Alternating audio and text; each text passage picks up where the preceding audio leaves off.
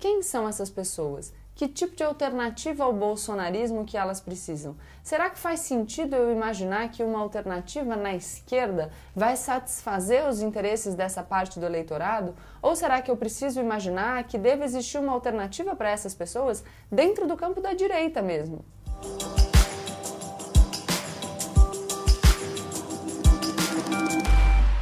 Olá pessoal, como eu sempre digo, a partir de agora, menos emoção e mais razão. Aproveita, já deixa o seu like, se inscreve no canal e compartilha esse vídeo com os seus amigos. Eu tô aqui, olha, fazendo um esforço para tentar ouvir algum grito do Bolsonaro, mas nos últimos dias vocês devem ter notado, assim como eu, que o Bolsonaro tá muito quieto.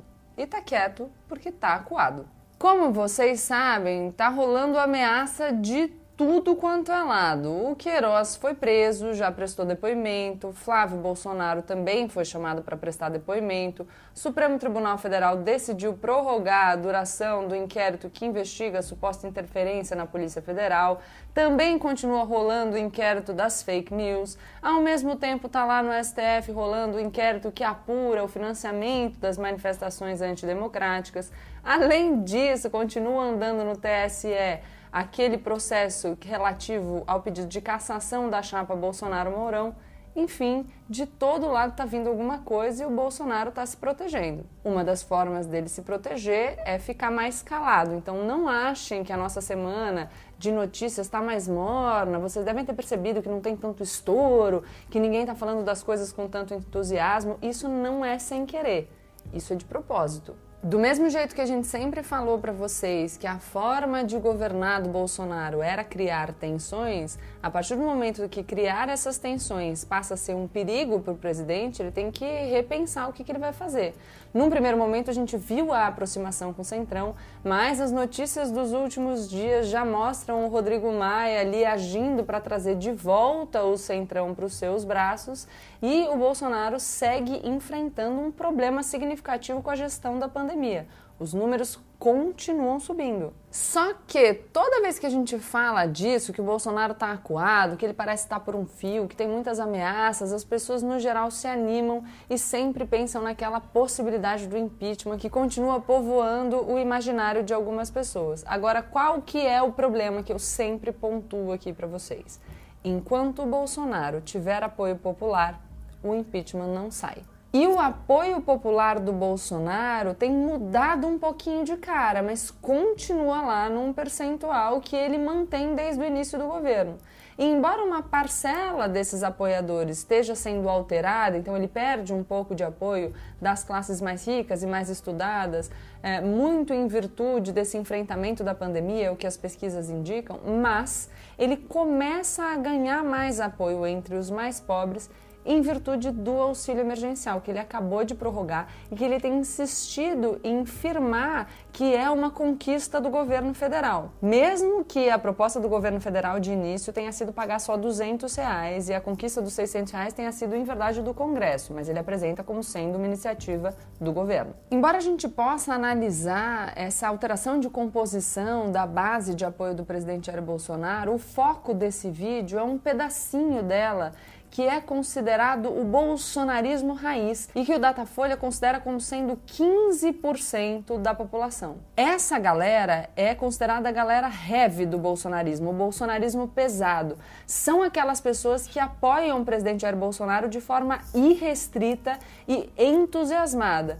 Quando o presidente Jair Bolsonaro, inclusive, fala do povo brasileiro, é nesse pessoal que ele está pensando. Mas aí talvez vocês me perguntem, pô, Gabriela, mas essa galera, esses 15% que apoiam o presidente, apesar de qualquer coisa, não existe nada que possa fazê-los mudar de ideia. Por que, que eles seguem apoiando o presidente, mesmo depois de tanta coisa que aconteceu, mesmo depois do Bolsonaro ter mudado muito em relação ao que ele prometeu durante a campanha, porque a conduta dele tem descumprido muitas das promessas? Pois é, o ponto é: quanto mais você se afunda na lama, mais difícil é de sair. O fato dessa parcela do bolsonarismo raiz ter apoiado o presidente Jair Bolsonaro apesar de todas as coisas, de forma acrítica, sem questionar qualquer postura ou alteração de discurso do presidente Jair Bolsonaro, torna muito difícil para essas pessoas agora voltar atrás. Então vamos lembrar. Foi uma galera que apoiou todas as declarações golpistas do presidente Jair Bolsonaro, pedido de intervenção militar, pedido de retorno ao AI-5, antes da pandemia e mesmo durante o enfrentamento à pandemia, em situações nas quais o presidente estava lá descumprindo ordens eh, dos profissionais de saúde, cumprimentando apoiadores e fazendo um aceno a regimes autoritários na frente do quartel-general do Exército. São pessoas que toleraram, que passaram um pano para a vulgarização da morte morte. Quem não se lembra do presidente Jair Bolsonaro falando, quando confrontado com o número de mortos, uh, e daí? Quer que eu faça o quê? Ou então chamando o coronavírus de gripezinha, resfriadinho, é, difundindo aí a história da cloroquina sem ter alicerce científico falando de forma super insensível, é, depois vão botar essa conta no meu colo, querendo se eximir de todo tipo de responsabilidade, mesmo que ele seja o presidente da república, né? Às vezes eu fico pensando que o Bolsonaro, em alguns momentos, ele esquece que ele decidiu ser presidente da república, entendeu? Que foi uma ação deliberada, porque ele fala como se ele tivesse sido colocado lá contra a vontade dele. Essa galera que durante as eleições estava fazendo maior auê, dizendo que o Bolsonaro finalmente não ia negociar cargos, que as nomeações para os ministérios seriam nomeações técnicas. Passou por cima de tudo isso quando, pela gestão da pandemia, os técnicos que estavam no Ministério da Saúde foram atropelados pelo voluntarismo do presidente. Então não importava o que os técnicos dissessem, importava o que o Jair queria. Apesar disso tudo, essa galera continuou lá continuou lá, gente, mesmo com a saída do Sérgio Moro, que era o ministro mais popular do governo Jair Bolsonaro e que foi o juiz que conduziu a Operação Lava Jato, operação sem a qual muito provavelmente o Bolsonaro não teria sido eleito, porque a, a, a, essa operação mudou todo o cenário político do país. Então o Sérgio Moro sai fazendo uma acusação de que o presidente Jair Bolsonaro quer interferir na Polícia Federal para proteger a si e aos seus familiares e amigos. Isso dá origem a um inquérito no Supremo Tribunal Federal e mesmo assim o pessoal disse que o Sérgio Moro é um traidor. É uma galera que ficou é, com o presidente Jair Bolsonaro, fechados com o Bolsonaro, contra o ex-ministro Sérgio Moro. Inclusive, quando o Queiroz, o ex-assessor do Flávio, envolvido naquele caso da rachadinha, foi preso na casa do advogado do presidente, num sítio em Atibaia. Quer dizer, na, assim, ao que parece, nada do que acontecer será suficiente. E, ao que parece, não será suficiente, pelo menos não por agora, porque num cenário extremamente polarizado, que é o cenário que a gente tem vivido num passado recente e vive agora, as pessoas é, se entusiasmaram, elas se identificaram com o bolsonarismo como se isso fosse um traço distintivo da própria personalidade delas. As pessoas romperam relações, as pessoas, as pessoas arrumaram brigas, as pessoas se expuseram. Nesse cenário, fica muito difícil para a pessoa assumir que ela estava errada. Principalmente, aqui vai uma dica de ouro que eu ia deixar para o final do vídeo, mas que eu acho importante já falar. Se esse movimento de assumir o próprio erro significar do lado de lá uma ridicularização. Quanto mais medo eu tiver de ser ridicularizado, mais difícil vai ser eu voltar atrás e dizer que eu estava errado. Essa situação é muito bem ilustrada no livro Homo Deus, do historiador e escritor Yuval Harari, na página 303, quando ele descreve o fenômeno que ele chama de os nossos jovens não morreram em vão. Ele conta que na Primeira Guerra Mundial a Itália queria libertar Trento e Trieste do domínio húngaro. Na primeira batalha morreram 15 mil italianos, na segunda, 40, na terceira, 60 mil italianos e assim por diante por mais dois anos. Depois da primeira batalha, os italianos poderiam ter assumido o seu erro e assinado um tratado de paz com a Áustria-Hungria, que, como estava lutando com a Rússia pela sua sobrevivência, muito provavelmente teria aceitado. Mas como dizer para os parentes, para os familiares dessas pessoas que tinham morrido na primeira batalha, que tudo tinha sido um erro e que, portanto, seus entes queridos tinham morrido em vão. Aí, para não assumir o erro e dizer que a morte dessas pessoas foi em vão, e portanto que os nossos jovens morreram em vão, a Itália segue no erro, como se os combatentes da Segunda Batalha fossem honrar os primeiros combatentes que faleceram é, na, nesse primeiro enfrentamento. E aí, entende como isso vira uma bola de neve? E aí, cada vez vai se tornando mais difícil assumir o erro, porque se num primeiro momento você teria que dizer que morreram em vão 15 mil pessoas, no segundo momento são 40. Num terceiro, são 60. Então, este é o cenário.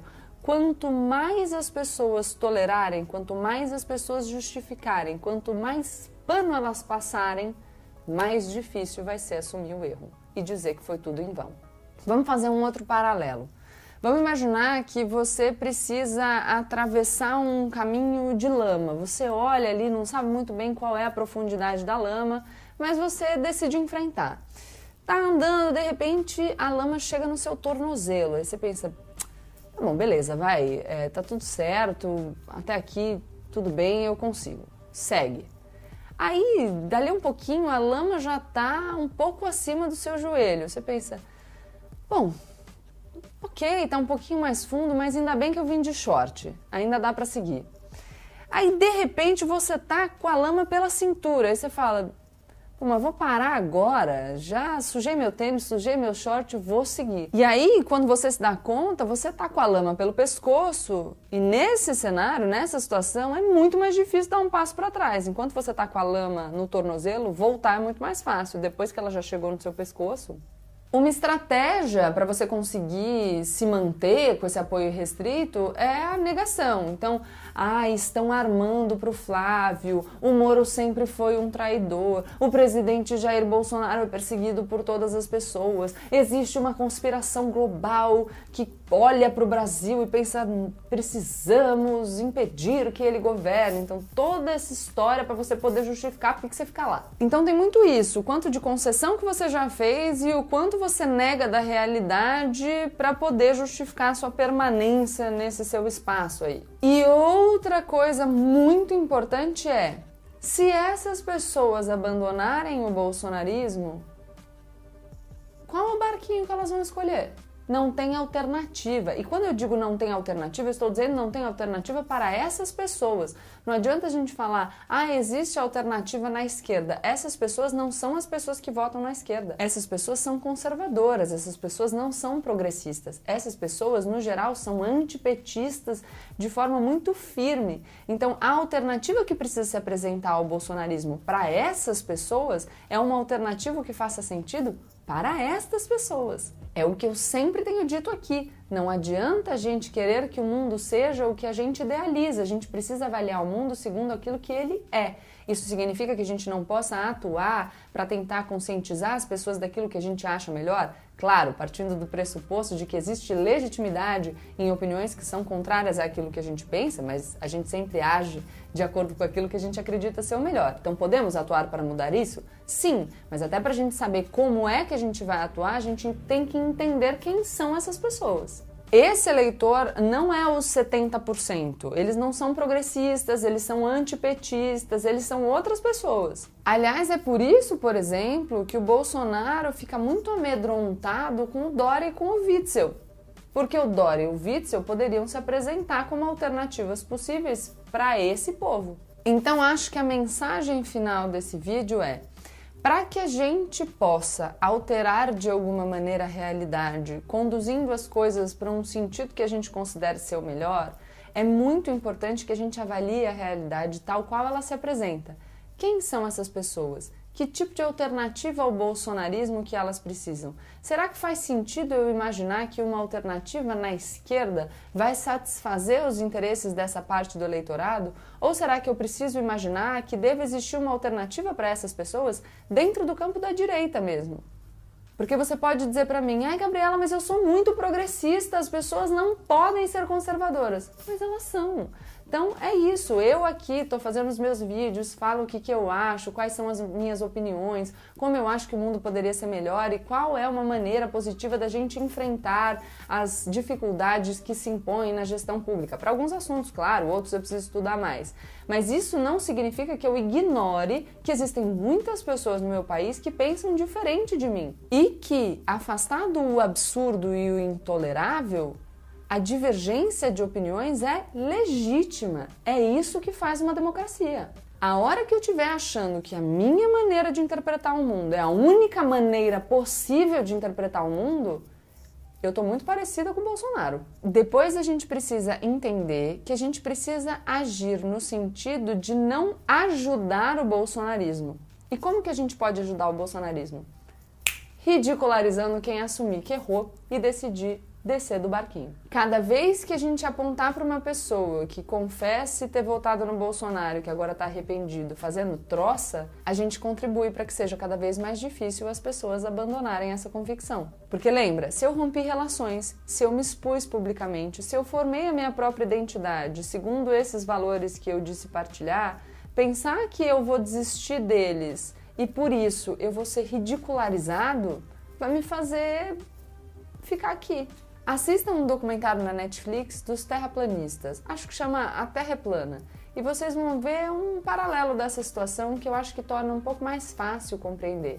Eles entregaram tanto por aquela causa, a causa da, da Terra plana mesmo, é isso, que quando eles começam a fazer as experiências, as experiências dão errado, eles se recusam a acreditar no resultado, porque eles precisam estar certos, porque eles já perderam muita coisa dizendo que a Terra era plana, entendeu? Fica muito difícil voltar. Então, entendido tudo isso, vamos pensar muito bem em termos estratégicos se vale a pena a gente insistir em levantar a plaquinha do eu avisei. Pro teu orgulho pode ser muito bom, eu entendo até um pouquinho da satisfação nesse cenário polarizado que a gente está vivendo. Mas, de novo, a gente precisa pensar um pouquinho mais estrategicamente. É isso, espero que vocês tenham gostado. Se vocês gostaram, deixem o like de vocês e se inscrevam aqui no canal.